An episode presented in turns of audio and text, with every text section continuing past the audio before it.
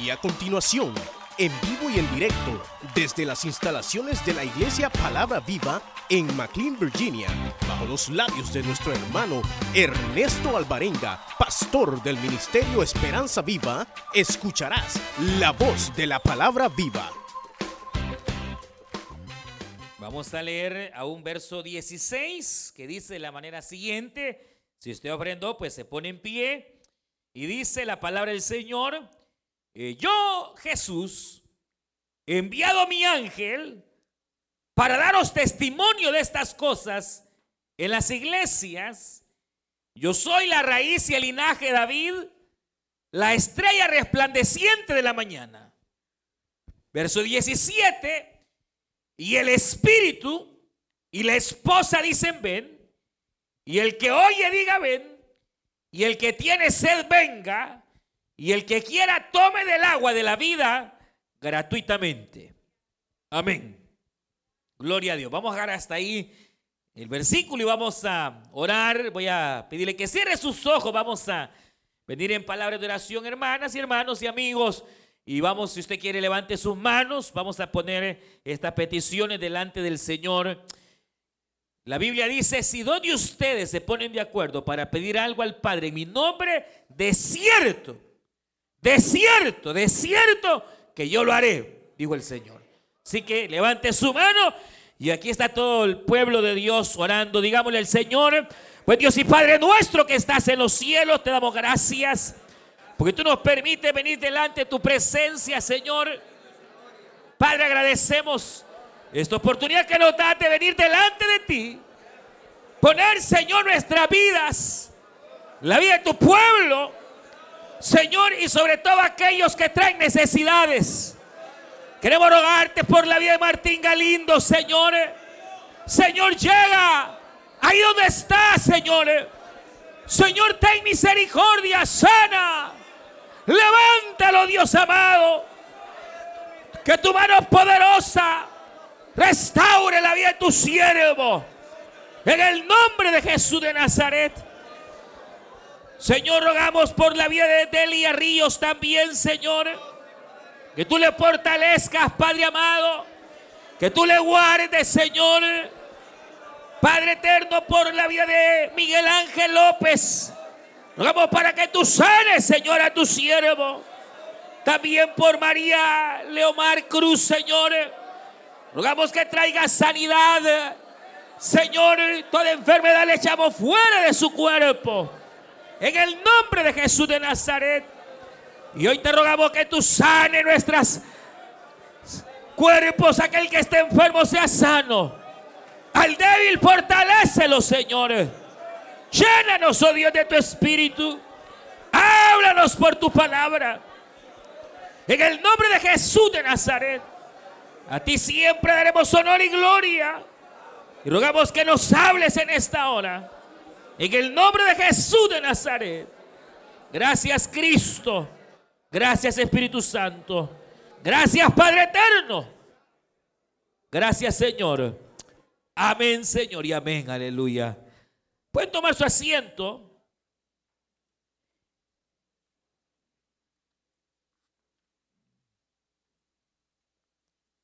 Y estamos eh, siempre en esta serie de, de, consejos que bien podríamos llamarle tal vez las últimas advertencias que encontramos en las Sagradas Escrituras. Eh, obviamente, más que todo, eh, en torno a lo que nosotros como cristianos enfrentaríamos al hecho de vivir los últimos tiempos.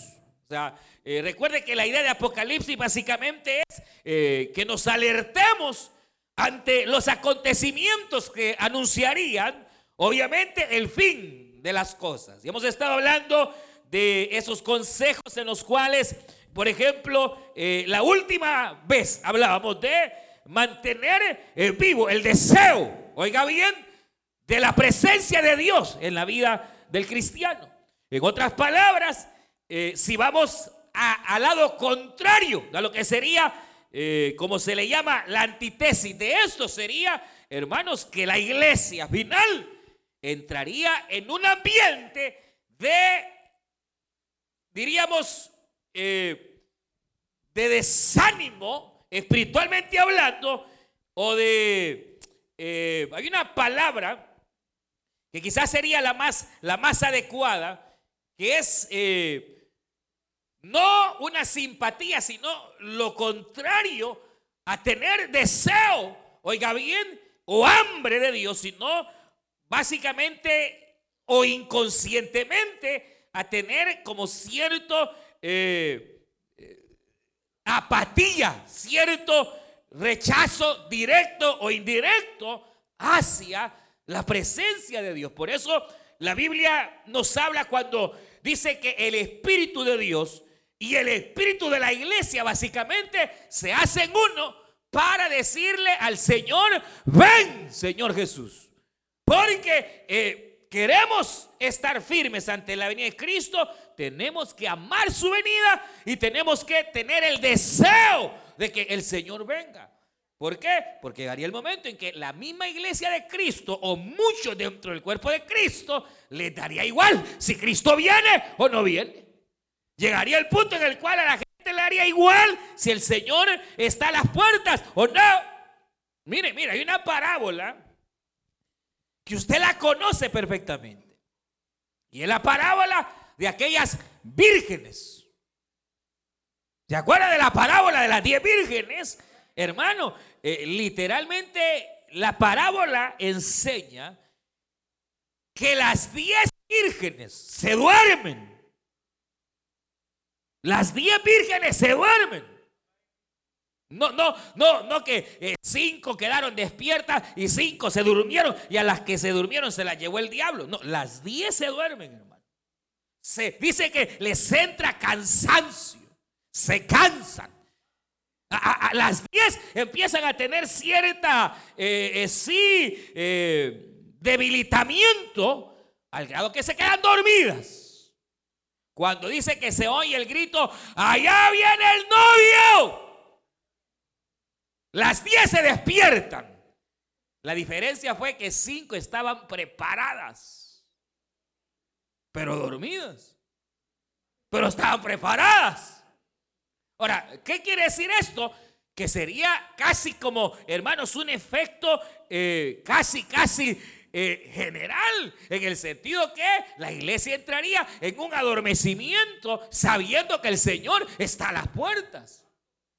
Ahora, ¿por qué vendría esto? Por la falta de hambre de la presencia de Dios.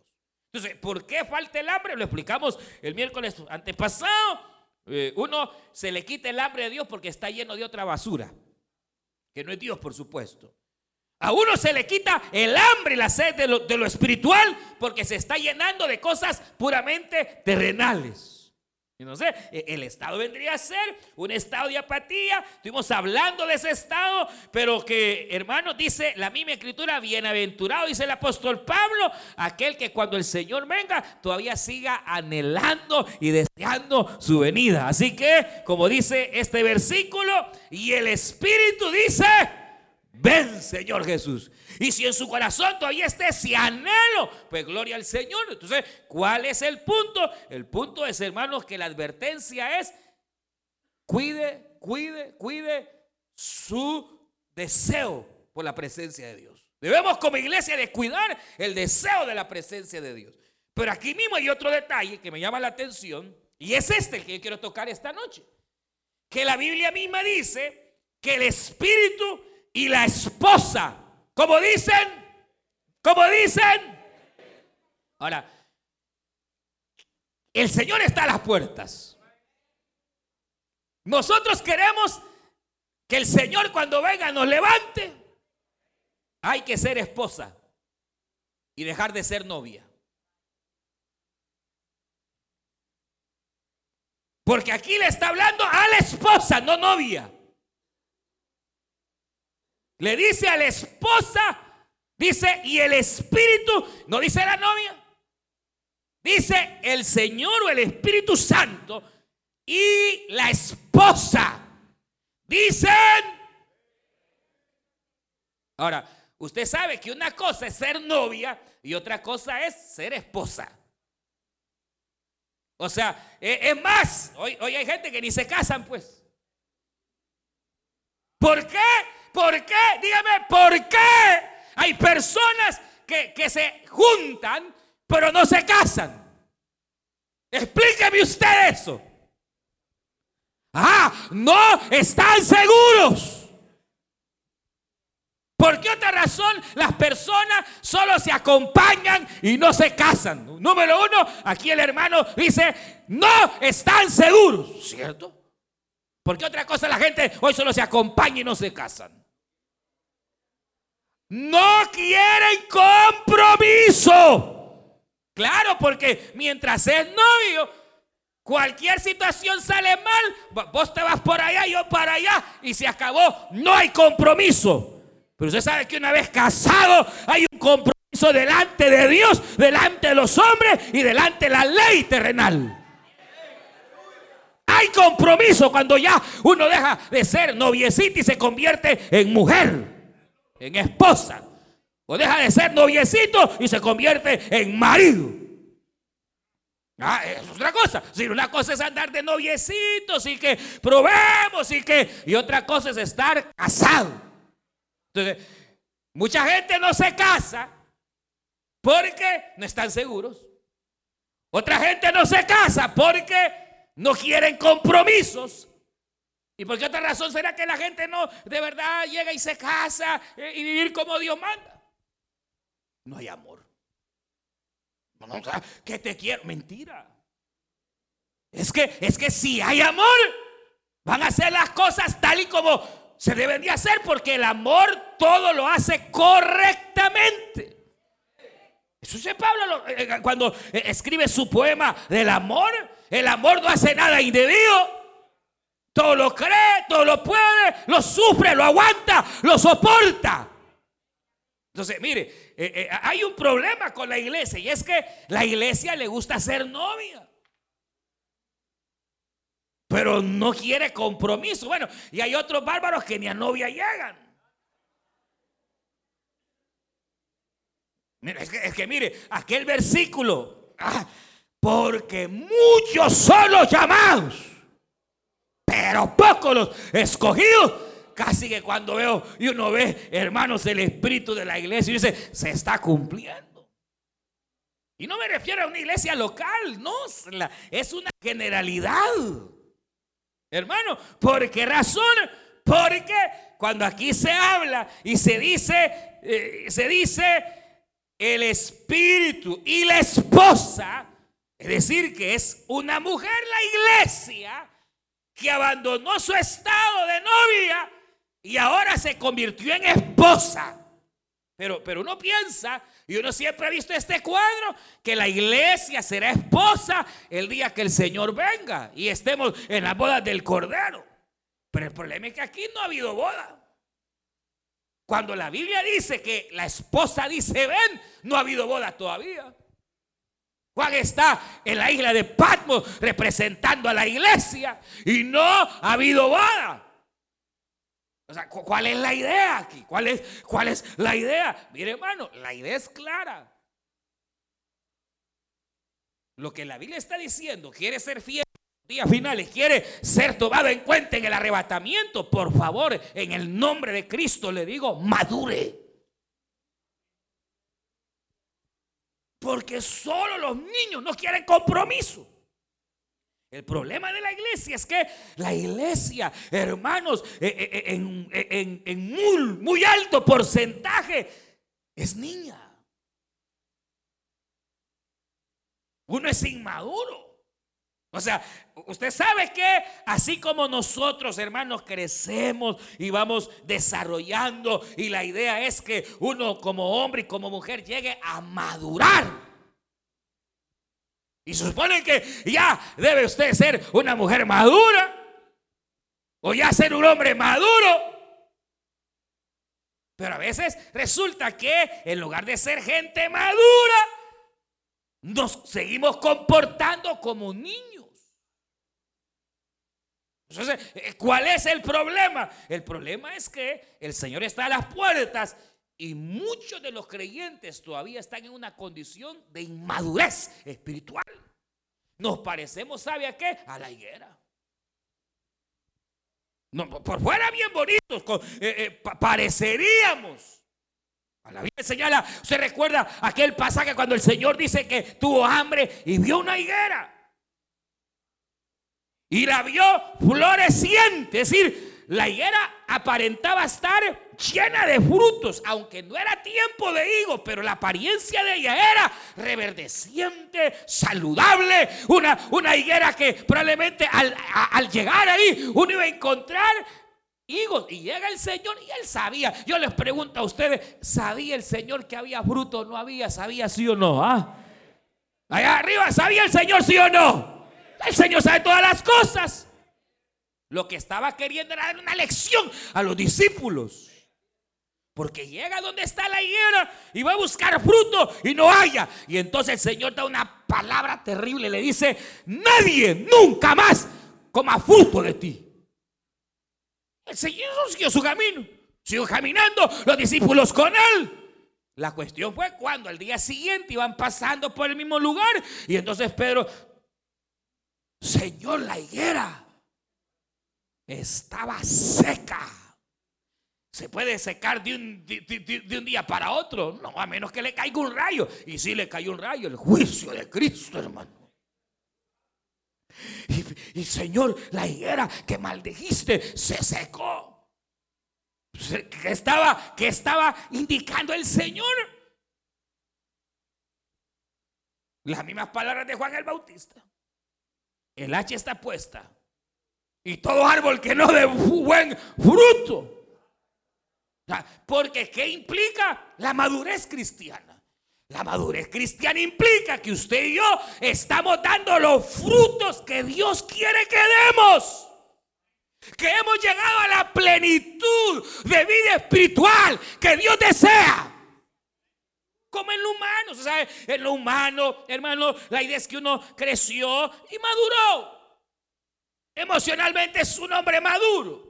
Su cuerpo muestra madurez, sus actitudes muestran madurez, las actitudes de ella muestran que es una mujer madura.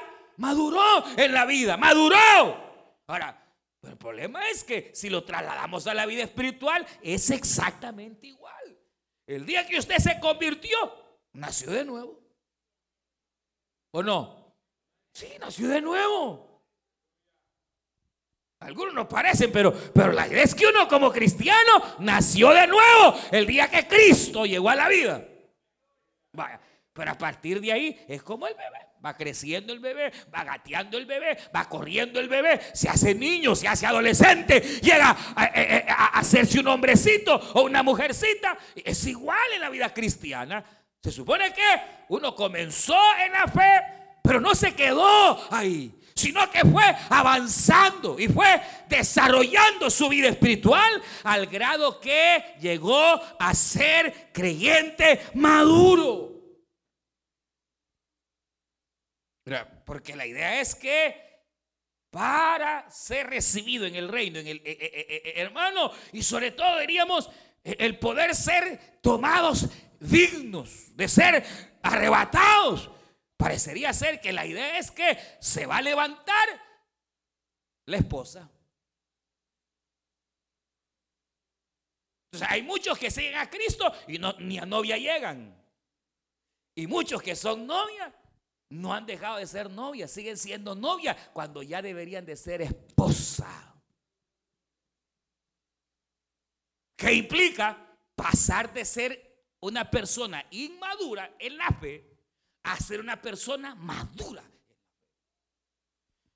Pensemos qué actitudes. por ejemplo, Pablo cuando escribe los Corintios, capítulo 13, 1 Corintios 13, Pablo lo establece de una manera preciosa. Dice, cuando yo era niño, cuando yo era niño, dice Pablo, hablaba, ah, como niño, pensaba como niño y juzgaba las cosas como niño, pero un día fui hombre, aleluya. Y hablé como hombre, pensé como hombre y ahora las cosas las juzgo como hombre. Pero eso implica también el hecho de, Pablo no está hablando de que hoy era un hombre de 60 años, estaba hablando de su fe. Entonces, ¿cómo no puede saber que un cristiano todavía está inmaduro? Porque su conducta es igual a la de un niño, hermano. ¿Quiere usted conocer un cristiano inmaduro? Es chambroso. igual que los niños. Si los niños que callan, hermana. El niño no calla nada. ¿Qué calla un niño? Díganme, hermano. Nada. Lo cuenta porque para ellos es natural. Son niños. No hay, no hay juicio sobre si van a poner mal, mal a la mamá o lo van a poner mal al papá. Ellos no, no, no tienen juicio y hablan y hablan. Y hay unos que nunca se callan. Pero esa actitud muchas veces uno la ve en la iglesia, hermano. Hay cristiano, menos que le, llegó el, rumor o el chambre aquí, pero si es que ni le ha llegado cuando ya lo está soltando. Le pica la lengua. O, un niño, un niño habla. Un niño eh, eh, eh, acusa. Acusa. Un niño acusa, ¿o no? Ah. Me quitaron. Mira, mamá, mira, papá. ¿Acaso, acaso no acusan? Y usted no anda acusando a su hermano por casualidad. Porque habla como niño. Somos niños a veces en nuestra manera de, comportarnos. Nuestros frutos son frutos de inmadurez. ¿Y qué hace el niño, hermano? El niño, mire ahí, eh, eh, por eso, por eso, eh, mire, hermano, a veces en las iglesias hay murmuraciones, divisiones, chambres, por conductas infantiles. Pablo dice, yo hablaba como niño cuando era niño y también pensaba como niño. Ahora, ¿cómo piensan los niños? ¿Cómo es la mente de un niño? Mire, para empezar, el niño es una persona ególatra. Es primero yo. Y el otro que se muera de hambre. O sea, el niño, él, quiere, cree que el, todo el mundo gira en torno a él. Para él realmente no existe otra persona más importante que él. Para un niño, dígame, hermano, si para un niño eh, lo, más importante eh, será él, su pensamiento es, es él, él, él, él. Él quiere primero.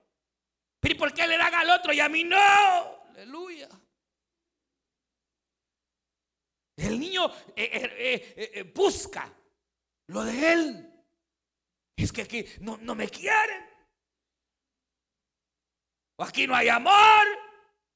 Porque está pensando como niña. Y se queja, es que en la iglesia no hay amor. Ah, no hay amor. No, no hay. ¿Cuándo va a comenzar usted a mostrar el amor a otro? Pero como tiene mente de niña. Niño hermano, si es que él quiere todo ya. Niño usted no le puede decir, mira, te lo voy a dar pasado mañana. El pasado mañana no existe para el niño. El niño las cosas las quiere ya. Y la niña las cosas las quiere ya. Y si no se la dan, van a ser berrinche. Y que no me quieren, y que no sé qué, y que vos papá no me quieres, y que... Eh, ¿Por qué? Porque es niño. Usted sabe, ese tiene la mente de niño, se piensa como niño. Por eso eh, se da que a veces en la iglesia se critica y se mira el error de todos, menos el error de uno. Pero ese es inmadurez, hermano. Es como en el hogar. Las cosas están mal en el hogar, sí. Pero si uno solo apunta al otro, y es que vos y es que vos, o es que usted, y usted, y solo apuntando para allá, es señal de inmadurez. Porque el matrimonio no es de uno, fíjense. El matrimonio es de dos. Y entonces, cuando hay una falla en el hogar, no es solo uno el de la culpa. Perdóneme, perdóneme, pero algo tuvo que ver usted también. No, es que yo he sido, no, no, algo tuvo, porque nada se da así nomás. Ah, pero como a veces pensamos como niños, entonces resulta que uno solo está viendo el error del otro, el error del esposo, señalando los, defectos del esposo, pero nunca se ve hacia sí mismo. Porque como tiene mente de niño, no se quiere confrontar.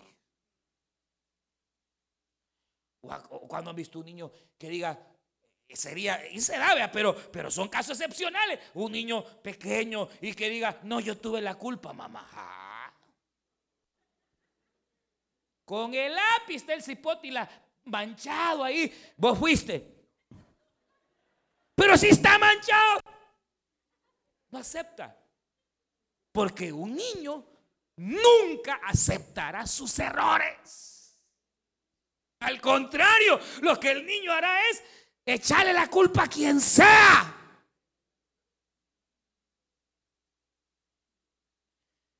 Por eso, cuando, cuando mire, hermanos, cuando, cuando uno ve, eh, por ejemplo, la carta de Pablo a los Corintios, uno ve una iglesia que estaba bendecida pero que estaba lleno de hermanos inmaduros al grado eh, que, que, hasta en los tribunales se andaban acusando, hermano.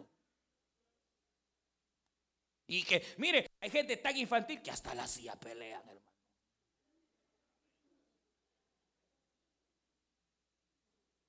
Hay gente, hay hombres tan niños peleando por el parqueo, hermano.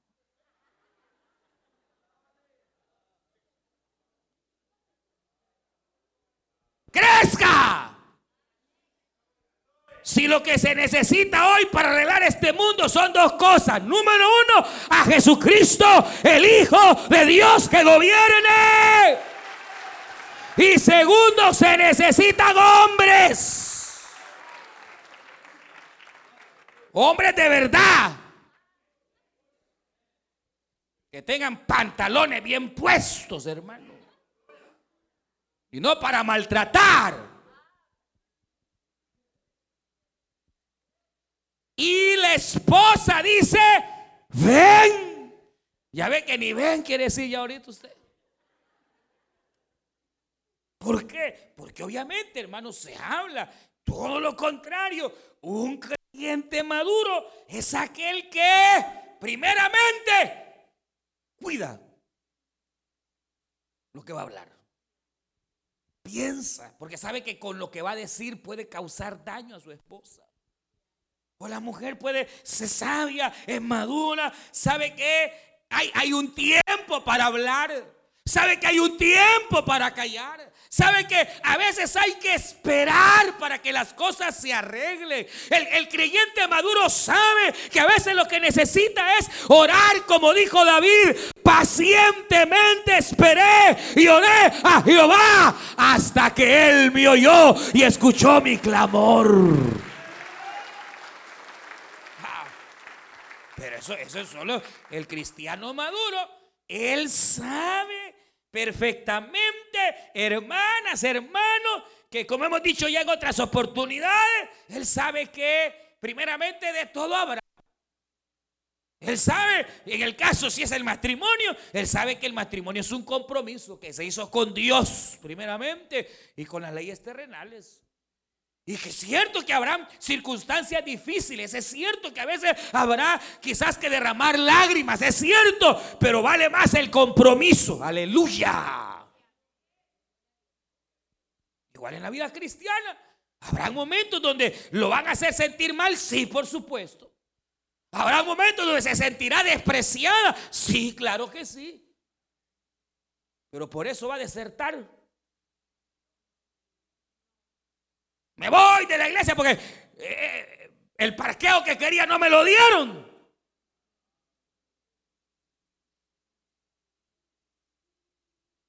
O sea, el creyente maduro sabe, sabe cómo conducirse equilibradamente, sabe cómo va a enfrentar el problema, si hay algún problema, él sabe obviamente cómo actuar de manera equilibrada, de manera sensata. Porque, porque es maduro en su manera de hablar, es maduro en su manera de pensar y es maduro en su manera de juzgar las cosas. Una persona madura sabe que aún para juzgar alguna situación, primero tiene que tener mucho cuidado, recordarse que también Él es carne. Y antes de señalar el error de la fulana o señalar o desear el mal al otro, recordarse que el día de mañana puede ser ella la que esté allá. Puede ser él el que esté sentado en el banco de los acusados. Porque el creyente que es maduro, así como ve para allá, también ve para adentro, hermano. Y reconoce, ve, hermano, sus, sus errores. Él, está, mire, mire, una, una característica de una persona madura es que esta persona es capaz de reconocer cuando se ha equivocado, hermano.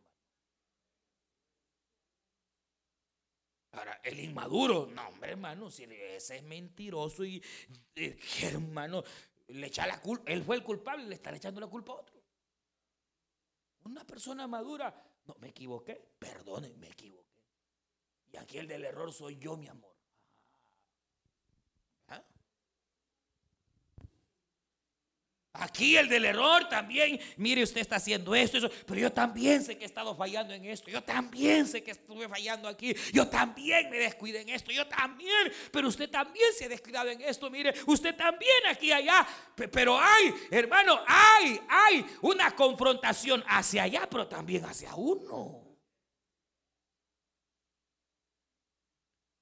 Eh, eh, ah, ¿Se acuerdan cuando, cuando Adán y Eva pecaron? Se escondieron. Estaban tiernos en su fe. Pues a saber, pero ellos se esconden. Y Dios va y lo busca. Ah, ¿qué pasó? ¿Dónde estás? ¿Por qué te escondes? Ah, Señor, es que, es que tuve miedo. Esa, esa es la actitud, obviamente, inmadura. No querer confrontar.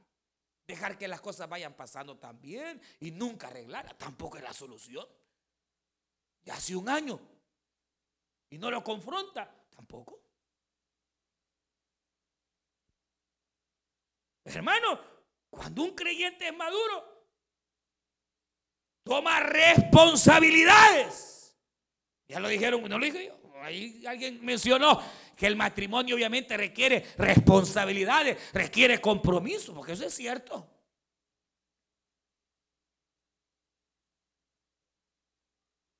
¿Por qué qué la mayoría, oiga bien, no, no sé si habrá alguien, pero, pero la mayoría, la mayoría de parejas que primero fueron amantes y después se casan, no duran. Porque no es lo mismo ser amante que ser esposa. No es lo mismo ser amante que ser esposo. ¿Por qué? Porque el ser esposo, esposo requiere, esposa y esposo requiere responsabilidad, hermano. Requiere un compromiso. Pero como se ama. Y el amor, mire, el amor no es un sentimiento, hermano. El problema es que a veces nosotros confundimos el amor solo con un sentimiento. Y el sentimiento hoy quiere y mañana no quiere. Bien sabe, hoy te quiero y mañana te odio. Pero ese es el sentimiento humano. El amor va más allá de un sentimiento. Va más allá, hermano, de, de qué? De un sentir. Es cierto, involucra sentir, involucra varios elementos el amor, pero no se basa solo en el sentimiento, se basa en la responsabilidad, más cuando hay hijos. Es más, hay casos, algunos casos, donde aunque no es lo mejor, usted sabe que cuando alguien viene y se casa, a veces viene el paquete completo, hasta, hasta, hasta los suegros. Que no, no es lo mejor, pero puede pasar. Y además que de todas formas, desde el momento en que se forma un matrimonio, hermano, eh, se forma toda una familia, pues la familia inmediata, que es él, su esposa, sus hijos, pero está la demás familia. La familia de ella, la familia de él. Y a veces, de una u otra manera, a veces uno tiene que, por alguna razón de la vida, tomar alguna media responsabilidad. A veces le toca. Pero lo mismo es ser parte de la esposa de Cristo. Porque ser parte de la esposa de Cristo implica tener que llevarse bien con todos los de la familia de Dios, hermano. Y habrá buenos hermanos. Y yo le he dicho, y hay hermanos que asustan, pero así hay que amarlos. No habrá, hermano, pero, pero como hay una persona, mire, y esa es otra cuestión, fíjense que le voy a contar algo. Una característica de un cristiano maduro es que se lleva bien con la mayoría. El inmaduro es solo empleitado, hermano. Y se va para otra iglesia y lo mismo, y, los mismos problemas. Y entonces él cree, él cree que los problemas son los demás. Y no se da cuenta que el problema es él. Y que a menos que madure él, se va a poder llevar bien con los demás. Porque llevarse bien con los demás implica aceptar a las demás personas tal y como son. Pero eso solo logra una persona que ha crecido en su madurez. En la relación marital igual. A veces hay cosas de la esposa que no gustan. Hay cosas del esposo que no nos gustan. Pero hay que aceptarlas. Y hay que luchar, obviamente, para ver qué se puede cambiar. Pero hay cosas que tal vez no se van a cambiar nunca. Igual, en la vida espiritual hay cosas que obviamente Dios puede obrar para cambiar las circunstancias. Pero hay a veces situaciones que no van a cambiar y ahí van a estar. Por ejemplo, cuando uno lee, imagínense, cuando dice eh, el libro de Reyes, y murió Eliseo de la enfermedad de que murió. O sea que el Señor, Eliseo estaba enfermo de enfermedad que el Señor nunca lo curó.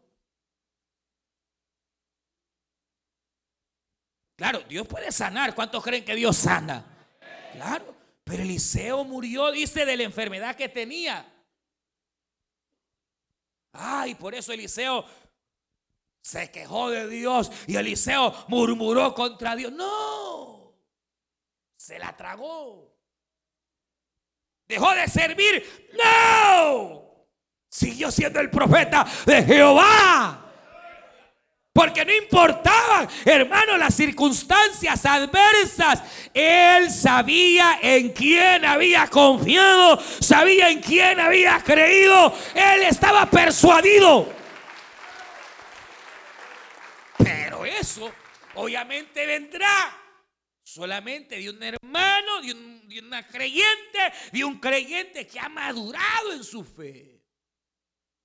Y entonces los frutos que da son frutos dignos de Dios. La Biblia dice, por su fruto los conoceréis. Entonces, ¿cuáles serán nuestros frutos? Usted sabrá. Pero el cristiano maduro se conoce por sus frutos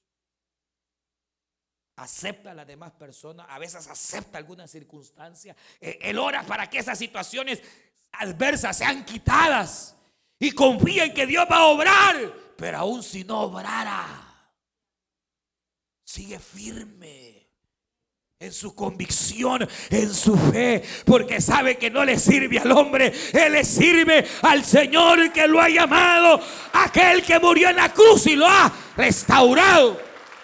Claro. El creyente, hermano maduro, es capaz de entonces vivir de manera equilibrada, ha alcanzado un estado de ¿qué? De estabilidad en su fe. No lo va a mover cualquier cosa, no lo mueve cualquier cosa, hermano. Va a haber cosas que lo asustan, sí, pero él sabe y es firme. Ay, hermano, fíjese que el diácono se metió con no sé quién y el inmaduro se asusta. Ese hermano, qué escándalo se va a armar. Es porque es niño. El maduro ya sabe que de todo hay.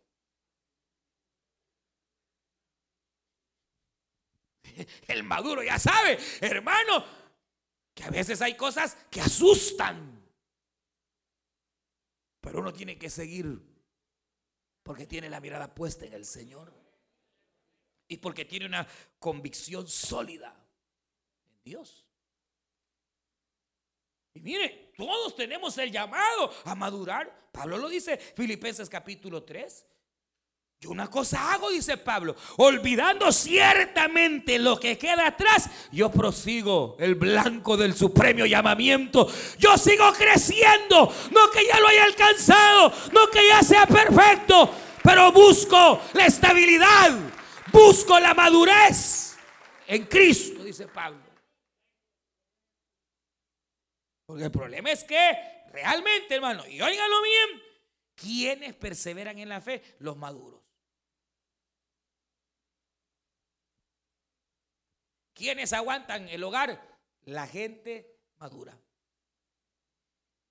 Conflictos y todo habrá, pero aquel hermano eh, que no ha logrado la madurez. Porque, ¿qué, qué, qué, dígame, para que dos personas se casen, ¿qué es lo que, el requisito fundamental para que dos personas se casen? Para que se amen. Eso es lo primero, que sea por amor. Y segundo, no. No, no, está bien, porque ese es el punto que quiero tocar. No es la edad. Exacto. Exacto, no es la edad. Porque hay viejos y viejas, hermano. Que Dios mío. Bigote y todo. Y son niños, hermanos. Y a veces hay jovencitos tiernos de edad pero tienen más juicio que un viejo. La edad para una joven casarse, un joven casarse, no, no, no hay una edad. Es la edad emocional, la madurez emocional que se tenga. 30 años tiene y es un vago. No trabaja y mire que van a comer, hermano. Puede ser 18 años tiene el cipote y 19, pero es trabajador, hermano. Aleluya. Es responsable.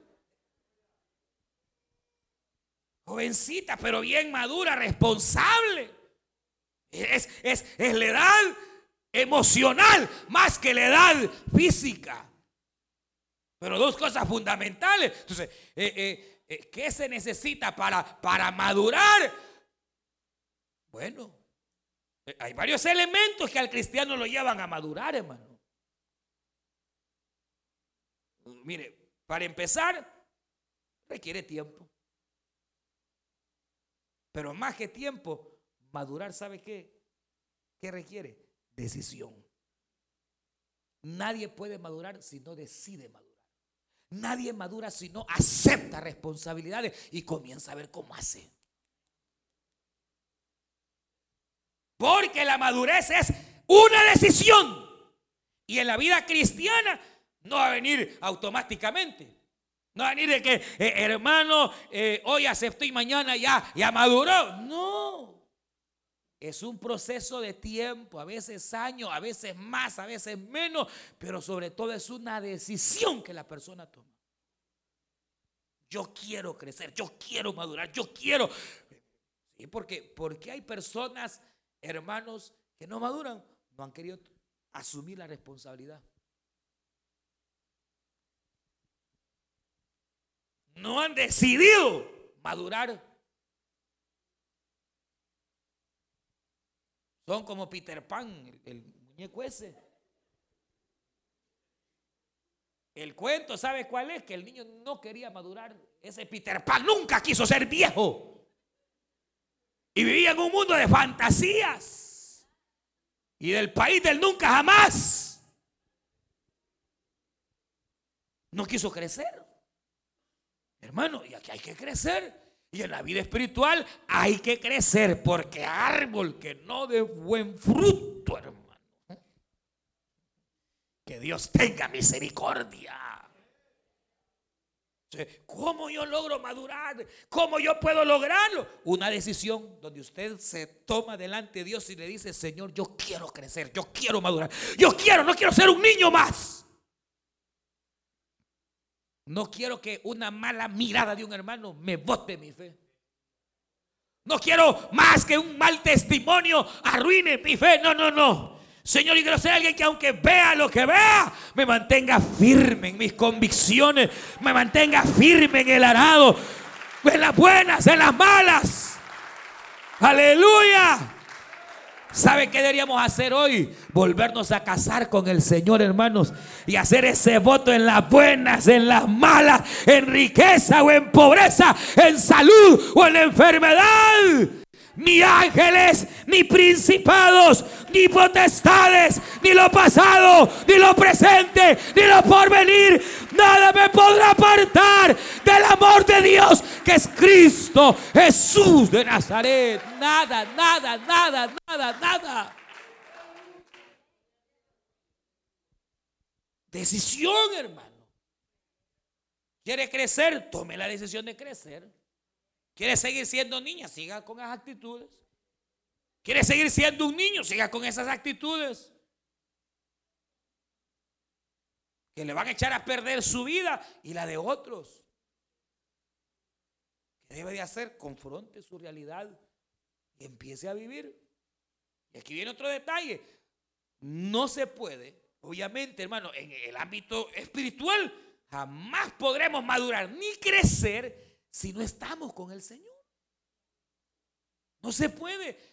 Capítulo 15 de San Juan, yo soy la vid, vosotros sois los pámpanos, las ramitas. Para que la ramita dé buena, buena uva, tiene que estar pegada a la vid. Si ustedes como ramas se cortan de la vid, ¿qué fruto van a dar? Cristo dijo estas palabras, sin mí nada podéis hacer. Entonces, para crecer, para poder madurar en la fe, además de ser una decisión que usted toma, hermano, tiene que pegarse a la vida. Y aquí viene la pregunta, ¿cuánto hora al día? ¿Cuánto tiempo le dedica a leer la palabra? ¿Cuánto tiempo habló con él hoy? ¿O ayer?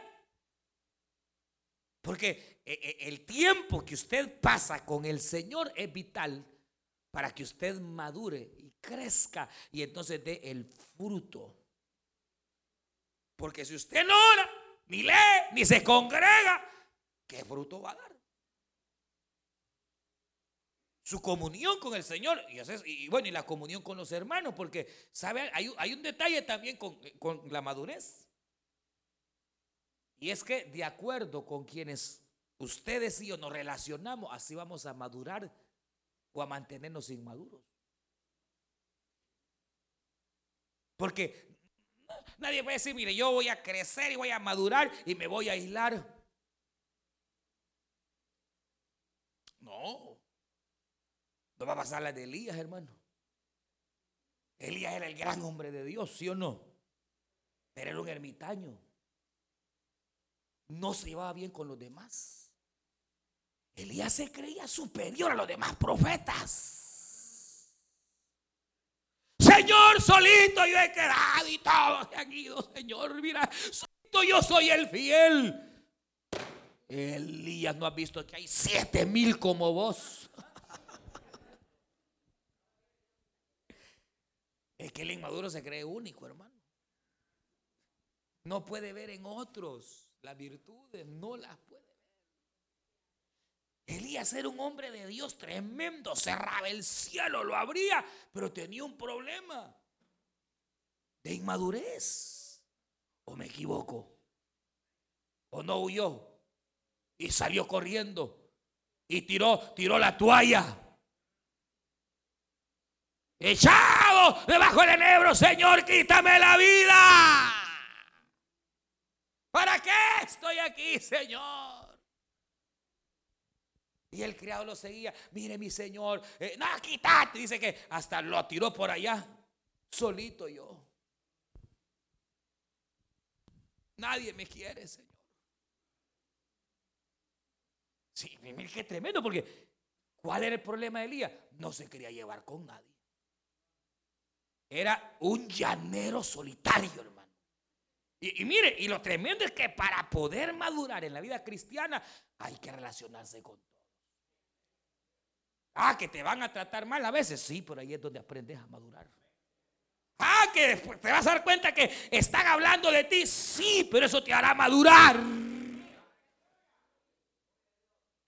Que habrán buenos hermanos, sí lo van a ver. Y habrán falsos, también lo van a ver. Pero eso ayuda a madurar.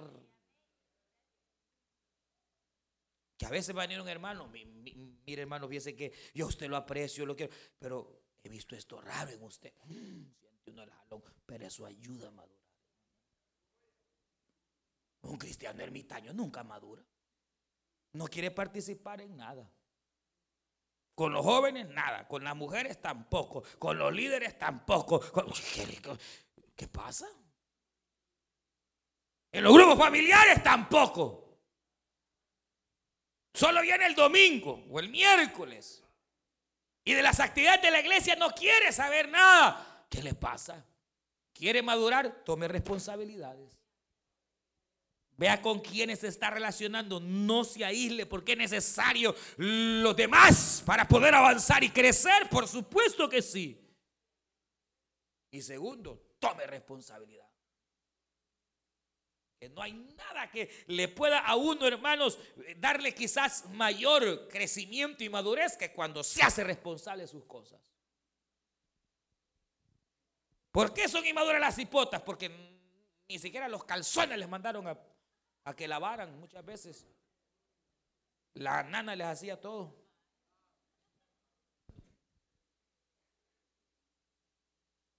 Y muchos de nosotros igual.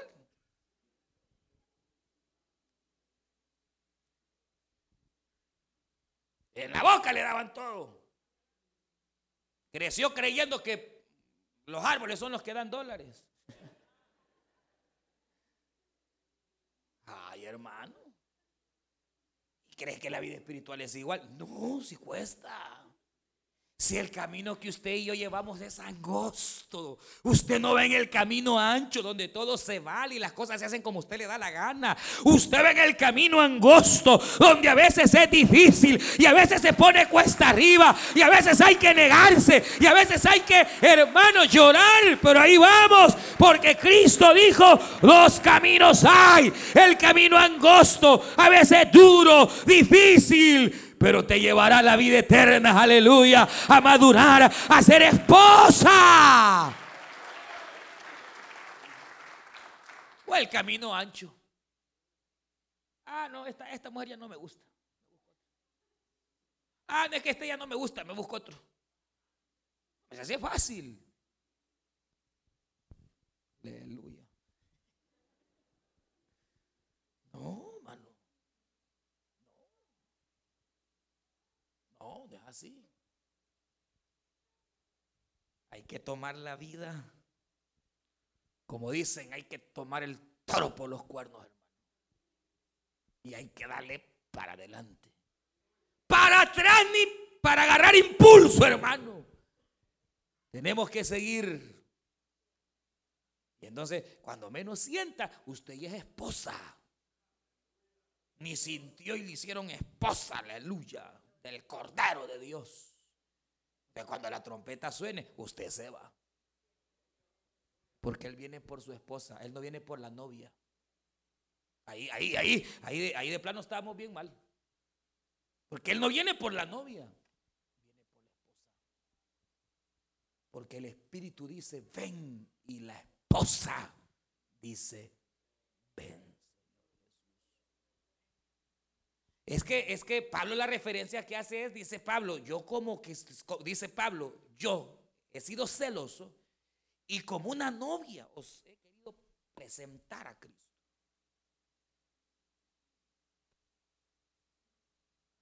Pero, pero ¿para qué? Para que se case, pues. ¿Qué hace una novia cuando se va a casar? Prepararse. Un vestido que, que no sé qué, que no sé cuántas cosas hacen, hermano. Pero porque se va a casar. Se prepara. Porque va a dejar de ser novia muy pronto y se va a convertir en esposa. Entonces el Señor viene por su esposa.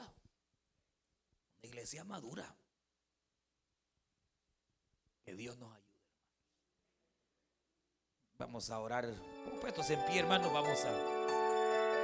Usted escuchó el mensaje restaurador de Jesucristo desde las instalaciones de la iglesia Palabra Viva en McLean, Virginia. Si este mensaje ha sido de bendición para su vida y necesita oración, contáctenos al teléfono 571-633-0469. 571-633-0469. Que Dios le bendiga.